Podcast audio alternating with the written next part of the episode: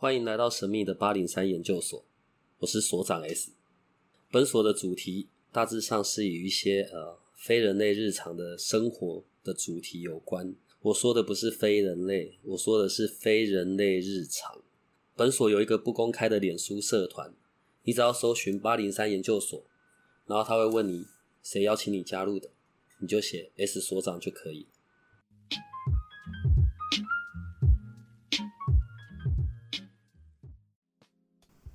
他他现在在酝酿他色的对，我不是，我觉得超好笑的。等一下，好好，我要直接开始了。有人来找过你，在讲关于托梦这件事吗？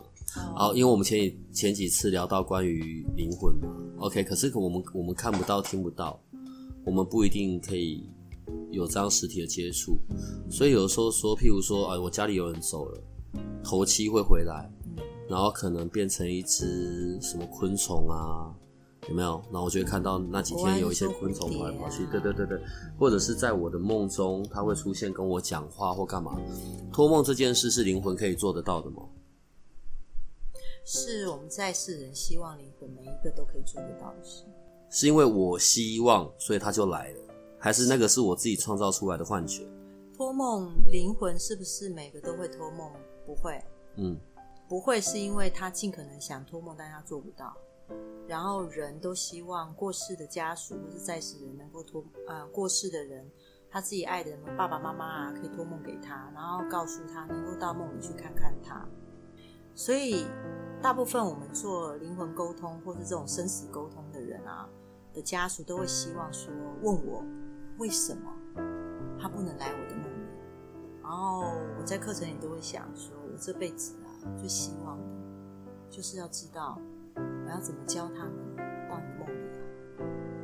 如果能够教会他们怎么样到人的梦里去，那我就不用生死沟通，因为他就可以直接到你的梦里，然后抱抱你，跟你说说话，告诉你他现在遇到的困难或他不舒服的地方。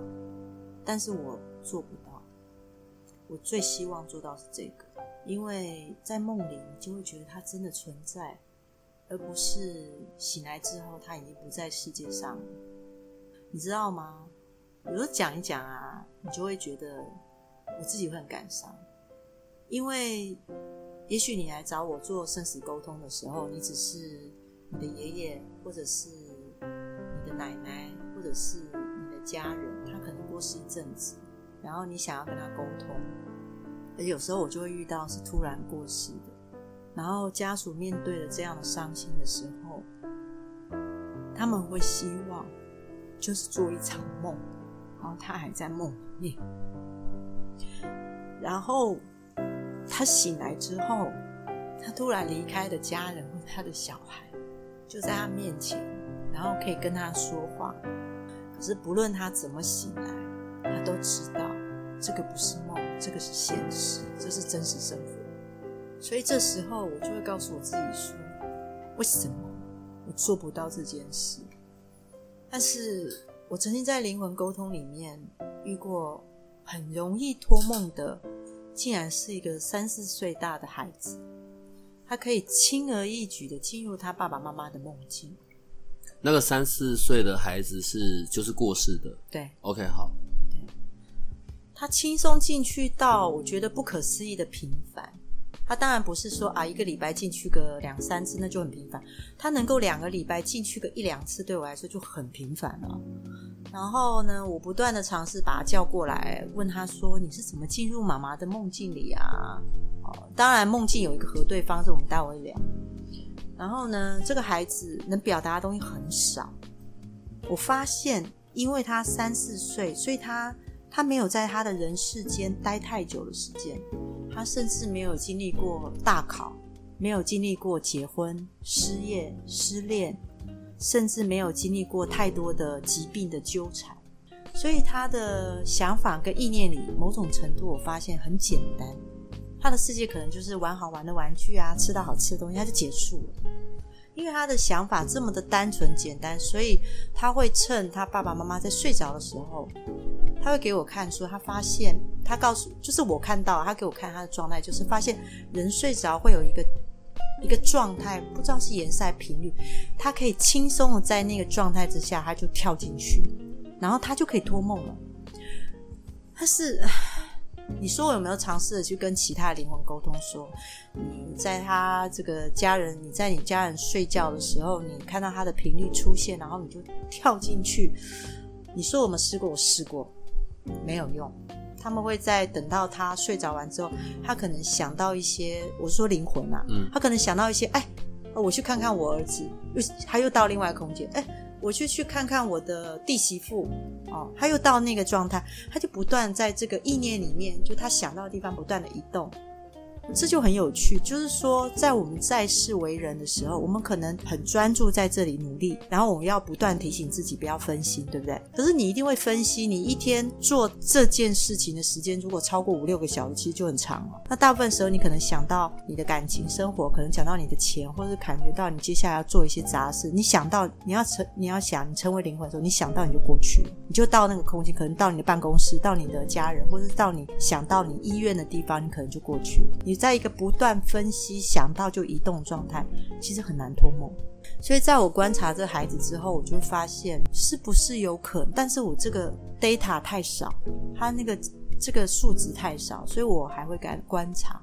那刚刚刚讲到核对方式是，核对方式就是，比如说，因为我可以灵魂沟通，就会有家人家属来问我说：“哦，我昨天遇到梦到我爸爸，然后爸爸跟我说他不够吃，或他肚子饿，衣服不够穿。”那我就会把他爸爸叫过来问。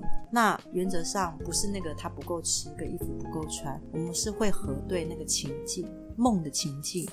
比如说，我会知道哦，在室内，然后他可能在厨房，然后跟你说话，或者是他穿的衣服的样子，看灵魂给我的状态，或者是他跟你对话的时候，他的表现，他的情绪是平静的，或者是担心的，或者是他可能在室外什么情况遇到，大概模拟出，就是室外不会讲成室内，室内不会讲成室外，是最基本。那如果核对完成功，就表示真的他去托梦。那托梦完之后就说啊，那是爸爸。可大部分都是日语有所思，夜有所梦。在我们的节目录久了、啊，当然都会变精神分裂，因为你刚刚在讲那个，然后害我现在又想到别的地方去。对啊，对啊，你会先精神分裂吧？反正我们就不正常人类对啊，所以没有嗯差。对啊，对啊。那如果是这样，春梦这件事是真的吗？我看你很想啊，老了啦，只能想啊啦。对啊，对啊，还真的有人可以问我说，春梦可不可以一起做？对，就是他可不可以一直做春梦？一直做春梦，常或常常做春梦。是区分要清楚。第一个是我可以固定跟某个人，然后一直有做春梦，固定。嗯嗯第二个是我可以长时间的常常在做春梦吗？嗯嗯我我指的就是没有肉体上的那一些，嗯嗯在梦的这个情境下做梦，春梦，嗯这个应该才是比较符合日有所思夜有所梦的那种状态吧？自己所营造出来的想象力是这样吗？日有所思，不见得夜有所梦啊。除非你真的很频繁的接触关于性这方面的议题，嗯，你可能会比较容易到你睡着之后，你还会延续这样的状态，所以偶尔才会做春梦啊。而且还有人跟我说，做完之后他念念不忘，但那个人就再也不会来梦里不过，我觉得这也是很有趣啊，嗯，我要找一家最近的庙去出家了。我们连做春梦的能力都没有，所以才要说要你也不用今晚帮我就找一个到我梦里来。好哦，如果能够找一个到你梦里来，我就可以叫人家去托梦啦。对啊，你知道啊，多好啊！我就设一个 email，然后每个人告诉我他的名字跟他家里的地址，然后他想要今天晚上梦到他爷爷奶奶的名字、过世的年月，然后今天晚上他就做梦梦到，你不觉得相当轻松容易？这些意识上，我们你现在不要用我们你，嗯，你可以让灵魂这样来到这里。可以可是啊。坊间，譬如说国外，你不是上一次说要叫几个灵魂来跟对你讲话？这个留到下一次好了。我最近睡眠不好，可是因为这相对有衍生出一些问题。嗯，在国外或者有时候我们看到一些影片，灵媒对，他有他召唤鬼魂的方式，是啊，在台湾可能就是碟仙啊、笔仙啊，啊、这个是真的可以召唤的过来的，可以啊，不知道你召唤的是什么。只是我们不会知道召唤的是什么。对，你知道年轻人或是是有些他们喜欢寻求刺激，但每个人因为人很多种啊，他们喜欢了解这到底是什么，然后感受那很神奇。呃，我在高中的时候也玩过这样的东西，我是啊，国中的时候啊、钱仙嘛或碟仙类似的。我那一次真的把我吓死了。我我还好，我没有到吓死啊。我同学要吓死。我们在教室放学后，我们几个人一起玩这件事。哦，你知道那个第一个问题一定都会是问什么？前仙前仙，如果你真的在，然后就出个声音让我们知道你真的在，或者有一些闲话。当然那时候不会讲这个字眼，我也忘记讲什么，但是这永远绝对是第一个问题。嗯，就靠背嘞，一讲完哦，我们那个教室后面，因为我们那时放学后，教室已经没有人，就我们几个人。我们后面，我现在想到就有点鸡皮疙瘩。教室后面的垃圾桶盖子就自己掉下来。哦，那太棒了。看我的，我们两个同学叫着跑出去啊，然后其他人手还压在前上，想说干你啊，现在要怎么办？然后因为我们有记得一定要请回原位，嗯，我们还是有执行完这件事，才跑去找找那个同学，我们就再也没有玩过了。但那件事情到现在我的印象还非常的深刻。有时候在想说是因为风太大还是怎么样，可是但那一切又真的很真实。小时候除了我我我印象最深的两件事，一个是这个，另外一个叫玩皮仙。啊，对，你知道那很多妙，找六只哎、一只两只一支两支三支六支铅笔，所以两个人嘛，把把六个铅笔变成好像一个框，然后弄起来。所以每次都会说，如果这世界上有鬼的话，你就让笔往内缩；如果没有就往外，然后就自己会移动。对，我们那时候问的第一个问题是：如果世界如果世界上真的有鬼的话，你就让它在这个框里面显现出来，很妙。我们同时看到白烟，这是千真万确，我没有要胡乱的，是真的。我们就看到从我的斜斜视，还有他的斜视，我们真的看到有一股白烟就这样跑出来，然后就不见了。这两件事是我印象最深刻的，所以这是真的吗？这是真的。好哦，等一下你离开这边，我就抓童工们开始来做这件事。我们今天就来玩吧。你现在又可以玩啊？你们的脸为什么突然都变形？好啊，对不起，真心一点，是真的。对，这是真的。我我先说，这个世界上，因为我们像你跟我录 podcast，我们最常讲的是人死后之后变成灵魂的状态，对不对？但这世界不会只单纯只有灵魂，有鬼就会有神。可是神鬼之间还有什么啊？所以我常会跟人家讲说，不要太铁齿。我不会讲说啊，你半夜迟早遇到鬼这种事，我不会去讲这种事，因为你可能很需要。我不喜欢讲一些太怪力乱神的事，因为当你相信它会有力量，那很多人就说，那我不相信它就没有力量啊。重点是更多人相信啊，很多人相信有碟仙，很多人相信你说的笔仙或钱仙，对不对？那它就是一个意识流，那它就有力量。所以就会在前仙这件事情上面有很大的意识流。对，它就即便我说我不相信，我在进行的时候我也不信。可是问题是因为很多人信，所以让它真的产生它就会显化。OK，显化出我们甚至眼睛看得到的、感受得到的状态，不会单一只是一个去做显化，一定是集体显化。好，这件事讲的比较复杂，我讲单纯一点。比如说你说那个白烟，嗯不单纯只是一个鬼，嗯它可能是集体的，它可以显化让你们看到。嗯我觉得很好的地方就是在东方世界里，我们会觉得它就是不要太招惹它，嗯或者是不要太玩这个游戏啊。当然，我们都是年轻人在玩嘛，所以他会实际显化给你看啊，那你刚好就看他的显化了。但大部分人是不是看不到？是啊，也有可能看不到，或者是他觉得啊看不到不可能，他们就要玩更重口味的方式。可是如果没有照规则来玩，譬如像刚刚那个状态，好像是、嗯哇，真的吓到所有人手就放了，然后也没有把那个碟仙啊、钱仙啊请回回去对，他是真的会出事吗？跟着某些人吗？对不对？我不知道你那边那时候的状态是什么。我讲一个我们遇到的状态。我遇到那个状态是爸爸妈妈急急忙忙打电话来，那孩子去公墓，啊公墓挖了一个洞，杀了一只猫，病用血的方式去，他们认为这个方式会更灵验啊，就是挑战什么？你知道小孩子有时候打赌很不可思议啦，就是用这种方式他们去招揽、招招灵，好，类似像这样，反正仪式怎么样细节我不知道，他们就做了一个这样。然后我那时候他来打电话跟我讲说，一共五个孩子。一个五个孩子，然后就是可能考验什么恐惧指数什么，去挑战这件事。他们去，他们杀一只猫，然后现场杀，好杀了之后呢，他就去做一个像类似像碟仙这个动作。那做完之后，好结束了之后呢，好像中间也遇到一些显化、一些影响，他们想不清楚，小孩子不敢讲。然后回来之后，其中一个孩子就莫名其妙一直流血，鼻子出血。嘴巴出血，好去急诊，然后说昏迷，说什么？那当然医院检诊断就是什么脑出血啊，什么突然，可是脑出血不至于鼻子会出血，而是像这样，啊不明原因。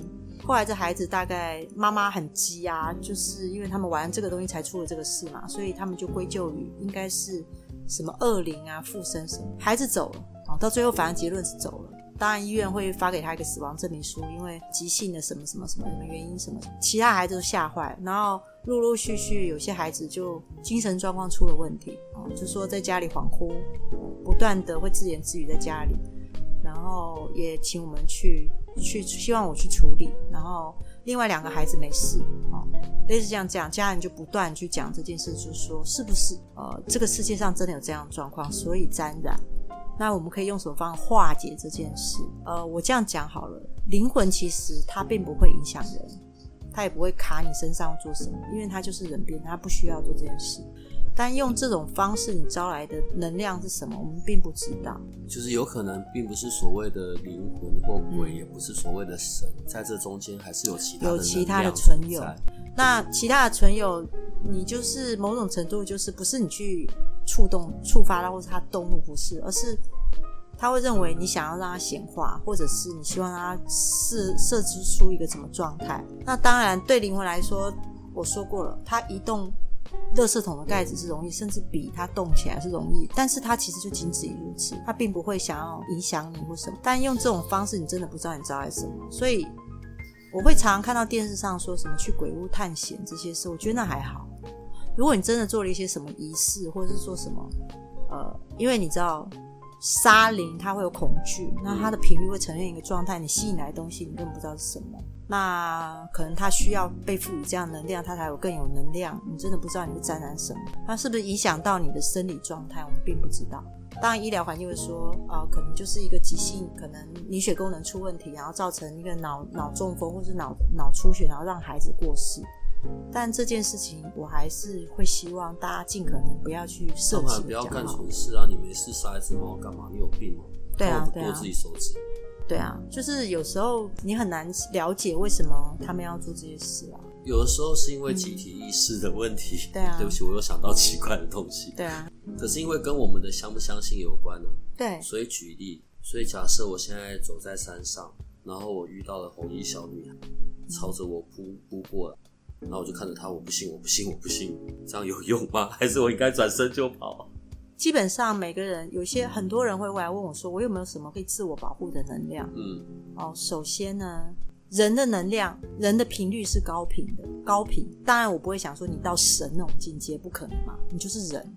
好，人的频率绝对比这些模型啊，比这些灵魂状来说，它频率来的高。所以意思就是，其实他不会刻意靠近，他也没办法太靠近你。但如果某种程度你相信他是有能力可以靠近你的时候，就是你不由自主、无意识的把你自己调着跟他频率是差不多的，你就可以看到他了，或者是你可以感受到他。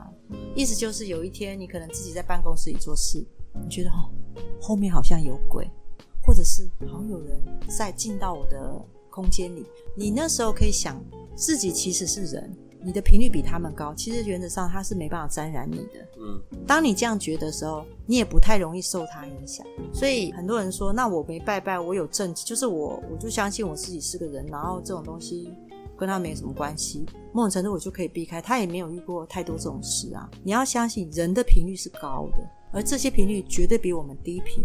其实你没有想要亲近他或接触他，他也不会特别来影响你。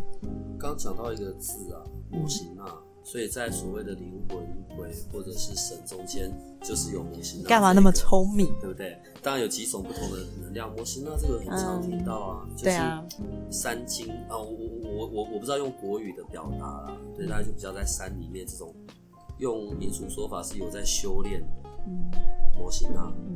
那回答一下我的小时候一直想到现在的问题。嗯，所以红衣小女孩是真的，对吧？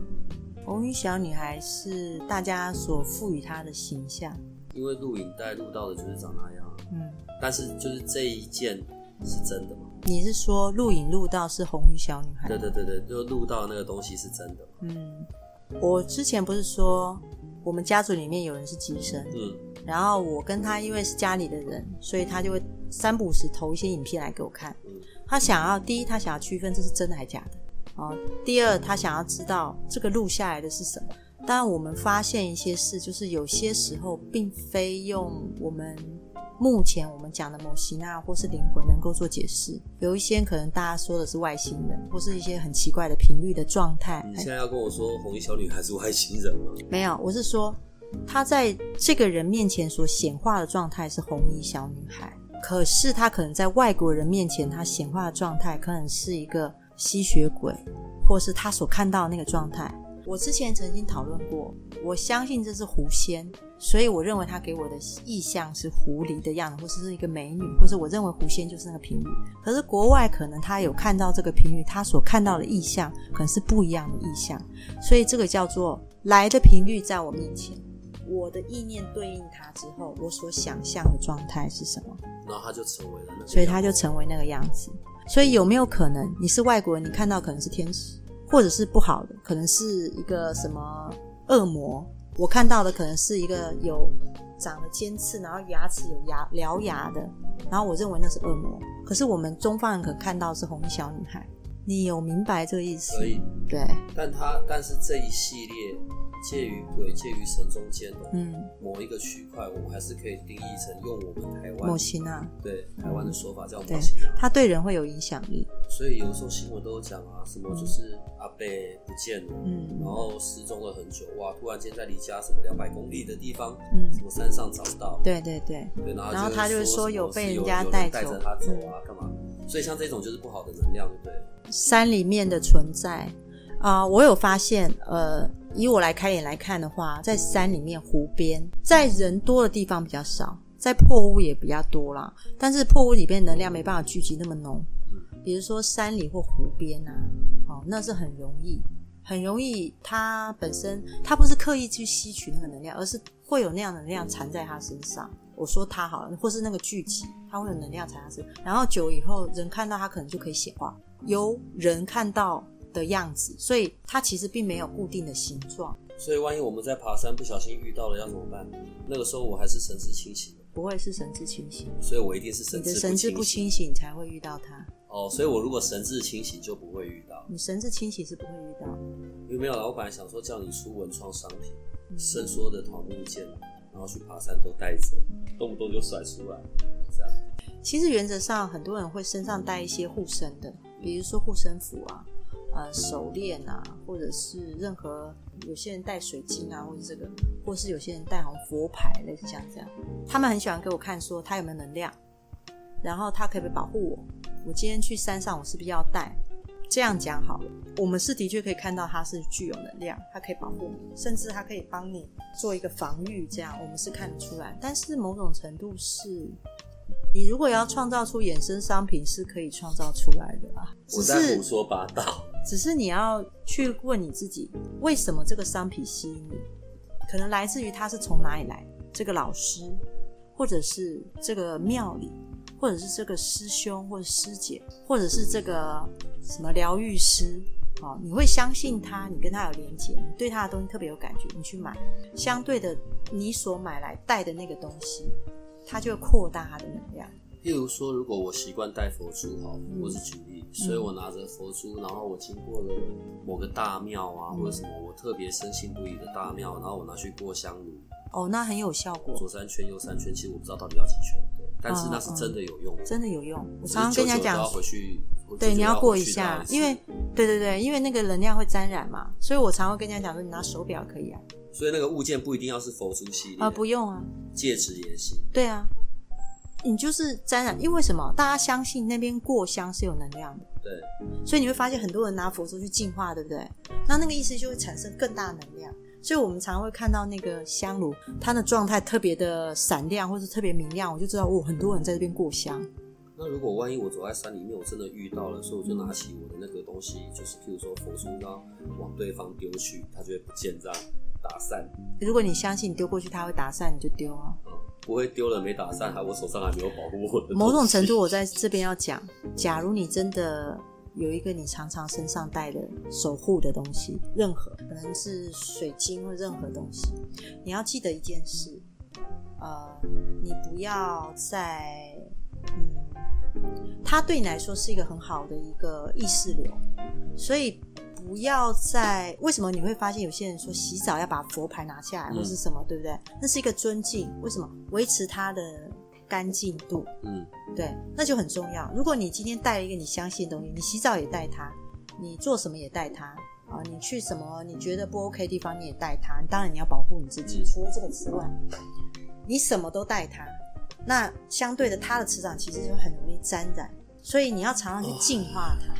哦，对啊，你不要做一些很奇怪的事，你还带着它，或者是它，你知道你要维持它的纯净度。比如说像我常常看到你那个放在水晶上面那个，那它的纯净度就很高，那你就会比如说你有事情才带出去，所以维持你相信的、守护你的那个东西的纯净度变得很重要啊。所以我们自己都可以为自己做自己的那种保护的东西，对不对？对，但是那个东西不要常被沾染，所以我比较鼓励说，你不要只有一样一样守护的东西，就是比如说你要常置换，比如说你你可以有个手环，或者是有一个身上带的佛珠，然后你可能放在一个地方专门的净化，那地方你就不要去碰它嘛，嗯，啊，你不要靠近，或者是不要随意让人家拿取或沾染它。